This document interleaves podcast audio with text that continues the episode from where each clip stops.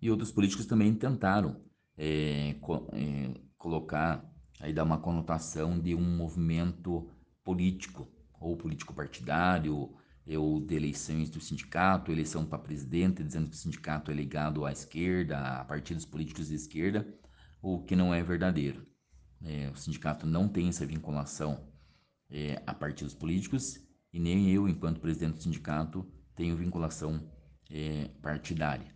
Então, também uma fala mentirosa que tenta desconstruir o trabalho da entidade e o movimento legítimo dos trabalhadores que tinha como único objetivo a reivindicação do reajuste salarial na database. Né? Os servidores já estavam há mais de dois anos sem nenhum centavo de reajuste e este ano estavam em um debate com o governo, em um diálogo, não foi possível chegar a um consenso e foi deliberada a greve através da Assembleia. Então, uma vontade legítima do, dos trabalhadores. Papel do sindicato é organizar e orientar esses trabalhadores. Então, essa fala de que há interesses políticos e às vezes sugerindo que eh, algum dirigente, algum diretor ou presidente do sindicato tem interesse pessoal e político, ele também tenta desvirtuar e diminuir o movimento dos trabalhadores e também jogar os trabalhadores contra a população.